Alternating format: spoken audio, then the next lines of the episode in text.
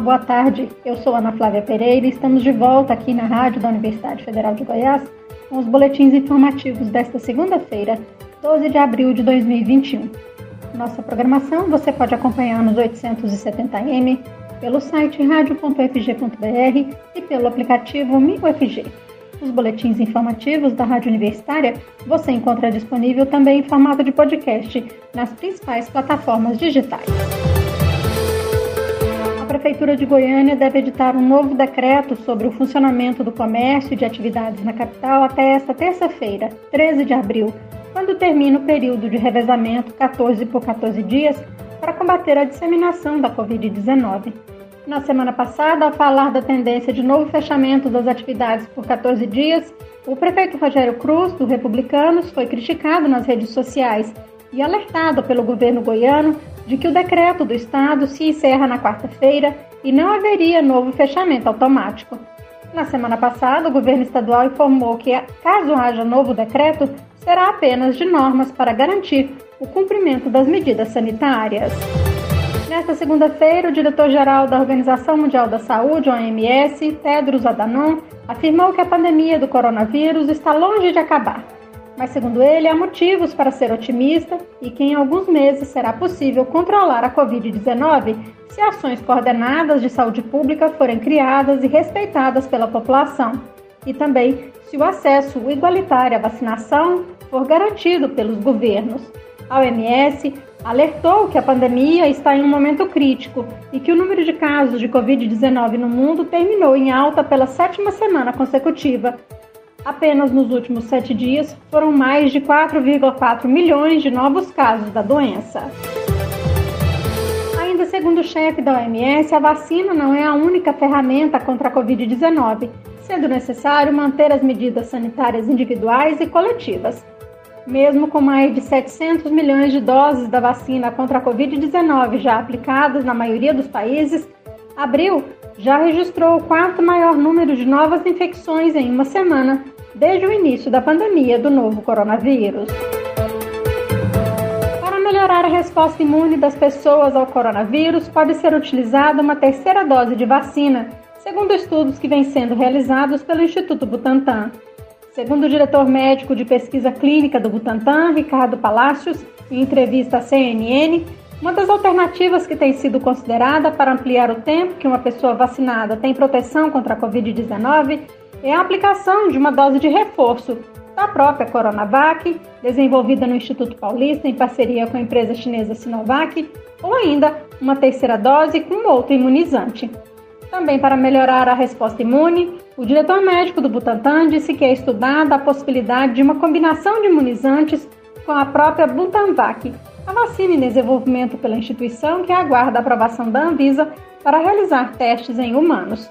Além disso, o diretor do Instituto Butantan reforçou a recomendação médica aos serviços de saúde sobre o intervalo de 28 dias entre as doses da Coronavac e, de acordo com um novo estudo clínico, provavelmente garante uma maior eficácia do imunizante. Antes, o intervalo recomendado entre as doses era de 14 dias. Último final de semana também foi divulgado que os Centros de Controle de Doenças da China consideram a possibilidade de misturar vacinas contra a Covid-19 para torná-las mais efetivas. Especialistas em várias partes do mundo têm dito que a mistura de vacinas ou imunização sequencial pode aumentar a proteção ao coronavírus. Pesquisadores britânicos, por exemplo, estão estudando uma possível combinação das vacinas da Pfizer BioNTech, que usa o RNA mensageiro, com a vacina da Oxford AstraZeneca, de tecnologia mais tradicional. E ainda falando em vacinas contra a Covid-19, dificuldades com critérios estão atrasando a vacinação de quilombolas no estado de Goiás.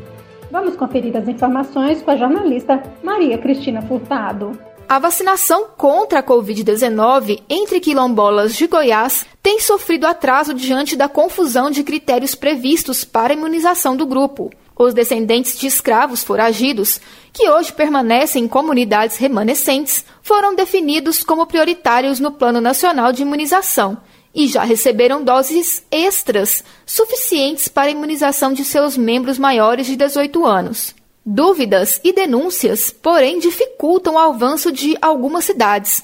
Das 20 mil doses distribuídas, apenas cerca de 7 mil foram aplicadas.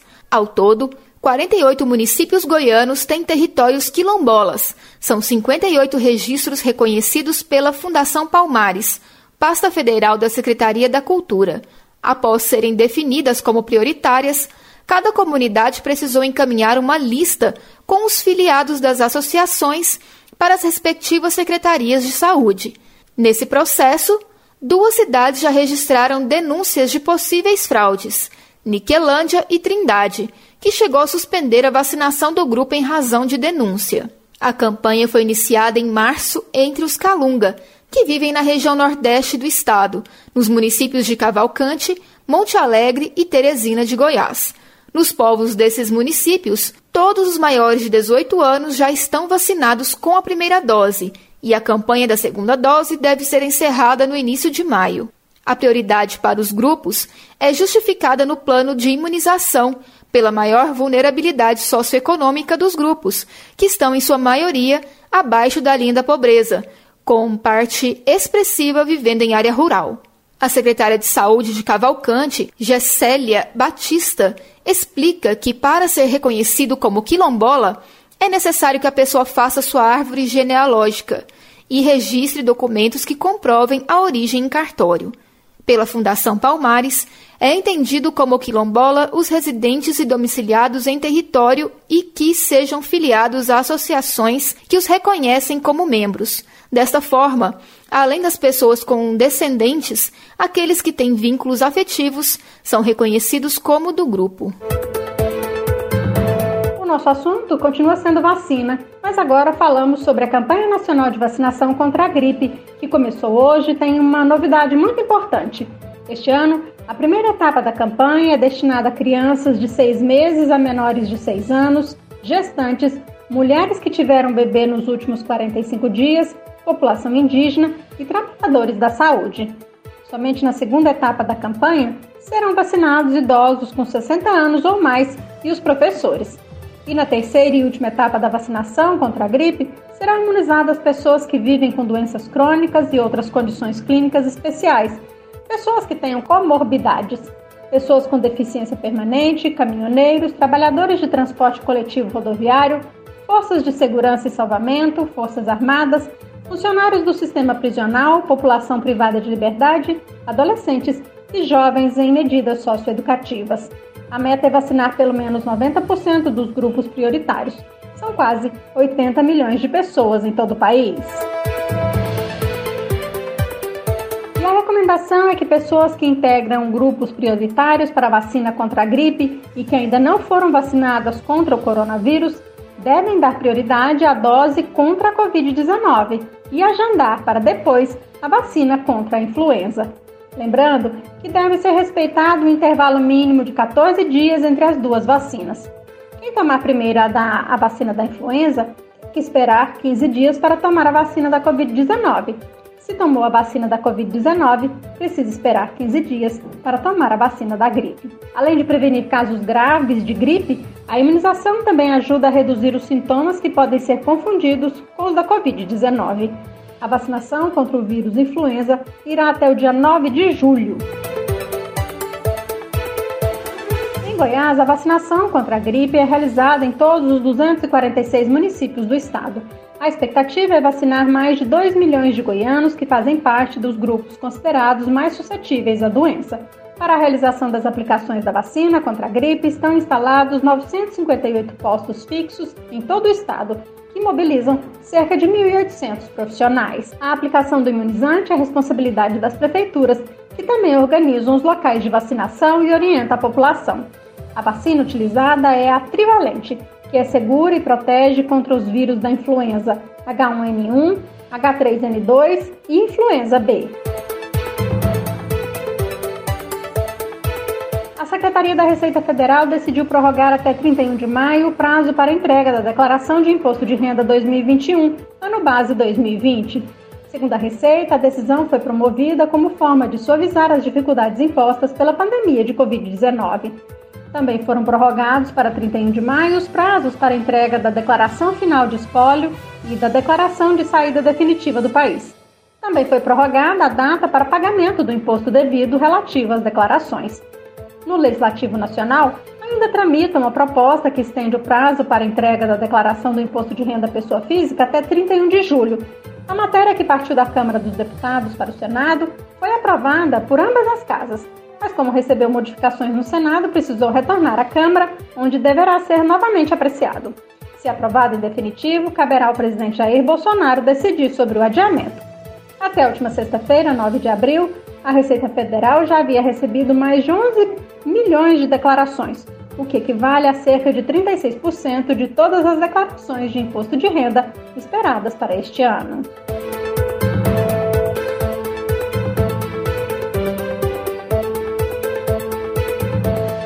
Vigor hoje o novo Código de Trânsito. O documento traz alterações importantes que os motoristas brasileiros precisam saber. Por exemplo, quem tem idade inferior a 50 anos terá habilitação válida por 10 anos, para pessoas com idade entre 50 e 69 anos, permanece o prazo de 5 anos. E condutores a partir de 70 anos deverão renovar a carteira de motorista a cada 3 anos. O novo Código de Trânsito também mudou o sistema de pontuação. Antes, com 20 pontos no período de 12 meses, a pessoa perdia a carteira, independentemente do tipo de infração. Agora, vale uma espécie de escalonamento. Fica impedido de dirigir quem chegar a 20 pontos nesse mesmo período de 12 meses e tiver duas ou mais infrações gravíssimas, quem somar 30 pontos e mais uma infração gravíssima. Condutores que exercem atividades remuneradas terão seu documento suspenso com 40 pontos, independentemente da natureza das infrações. Essa regra atinge motoristas de ônibus ou caminhões, taxistas, motoristas de aplicativo ou mototaxistas. Mas se esses condutores participarem de curso preventivo de reciclagem, ao atingir 30 pontos em 12 meses, toda a pontuação será zerada. Outra alteração importante no Código de Trânsito que precisa ser observada diz respeito ao transporte de crianças. A cadeirinha se torna obrigatória para crianças com até 10 anos de idade que tenham menos de 1,45m de altura. A idade mínima para transporte de crianças em garupa de motocicletas também sobe de 7 para 10 anos. Para a proteção dos ciclistas, a nova lei prevê multa por infração grave a motoristas que estacionarem em ciclovias ou ciclofaixas. Também passa a ser infração gravíssima a não redução da velocidade na ultrapassagem de ciclistas. E para orientar os motoristas goianos sobre as mudanças no Código de Trânsito Brasileiro, o Detran Goiás e a Seção Goiás da Ordem dos Advogados do Brasil, OAB, lançaram uma cartilha virtual com todas as novas regras. A cartilha online está disponível no site do Detran Goiás, detran.gov.br e da OAB Goiás, oabgo.org.br. O documento lembra que, além de alterações na legislação, a nova lei estabelece também a criação do Registro Nacional Positivo de Condutores, onde serão inclusos motoristas e motociclistas que não tenham cometido nenhuma infração nos últimos 12 meses, o objetivo é conceder benefícios fiscais ou tarifários a estes bons condutores. Outro benefício previsto na lei é que condutores com infrações leves ou médias deverão ter a pena convertida em advertência por escrito. Já em caso de homicídio culposo ou lesão corporal culposa por embriaguez ao volante, a pena de prisão não poderá ser substituída por outras mais leves. E no processo de formação de condutores, não será mais necessário esperar 15 dias para a realização do reteste prático ou teórico, tanto para obtenção, mudança ou adição de categoria na habilitação. Aulas noturnas também deixam de ser obrigatórias no processo.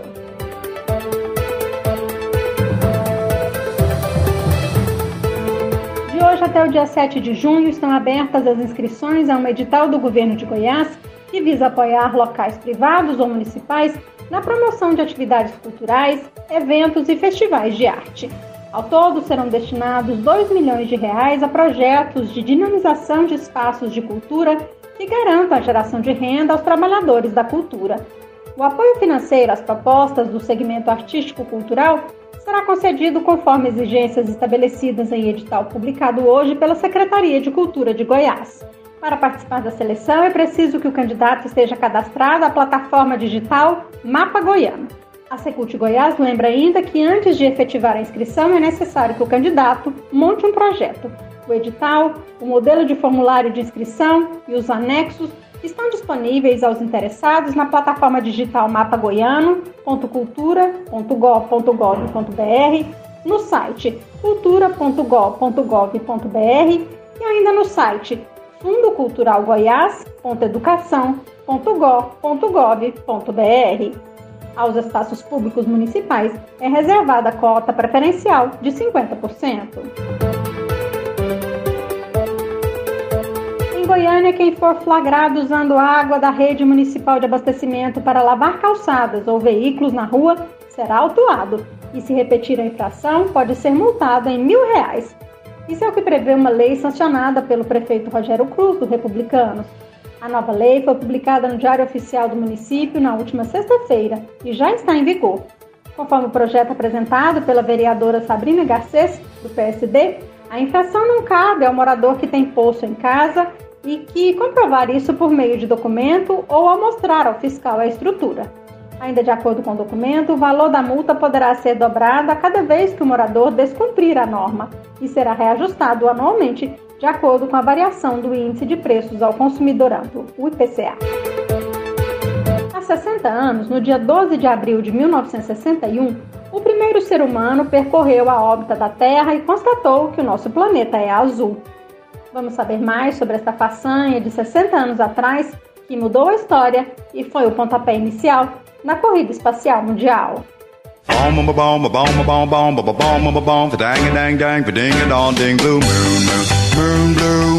Em 12 de abril de 1961, Blue Moon, canção regravada por Demécios, estava no topo das paradas de sucesso nos Estados Unidos.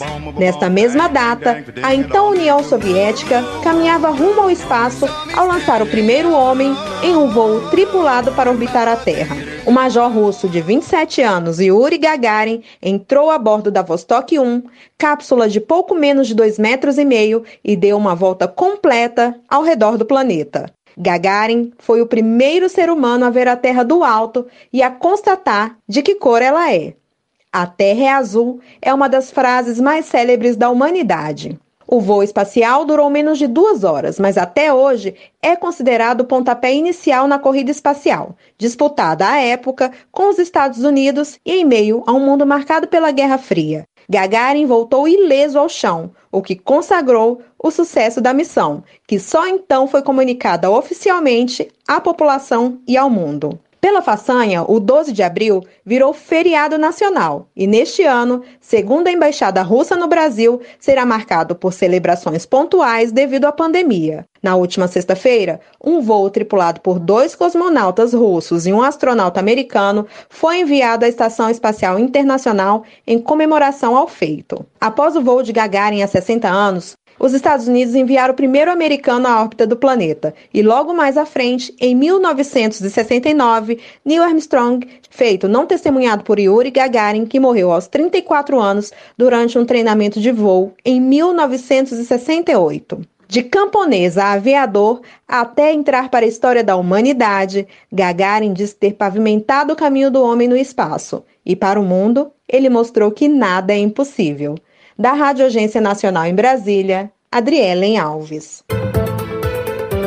E uma última informação aqui no nosso boletim das 6 horas da tarde na Rádio Universitária. O ministro da Educação, Milton Ribeiro, anunciou hoje a exoneração do presidente da Coordenação de Aperfeiçoamento de Pessoal de Nível Superior, a CAPES, o Benedito Guimarães Aguiar Neto. A CAPES é responsável por avaliar os cursos de pós-graduação, divulgar as informações científicas promover a cooperação internacional e atuar na formação de professores da educação básica.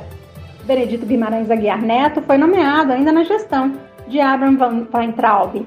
Defensor do criacionismo, a nomeação de Aguiar foi muito criticada à época. O nome do novo presidente da CAPES não foi anunciado pelo MEC. A todos que nos acompanharam até aqui, muito obrigada os boletins da Rádio Universitária voltam amanhã, a partir das 10 horas da manhã. Nossa programação você pode seguir nos 870m, pelo site radio.fg.br e pelo aplicativo MinUFG. Nós também estamos nas redes sociais. Curta nossa página no Instagram e no Facebook. E lembre-se, a pandemia da Covid-19 não acabou. Se puder, fique em casa. Ajude no combate ao novo coronavírus. Ana Flávia Pereira, para a Rádio Universitária.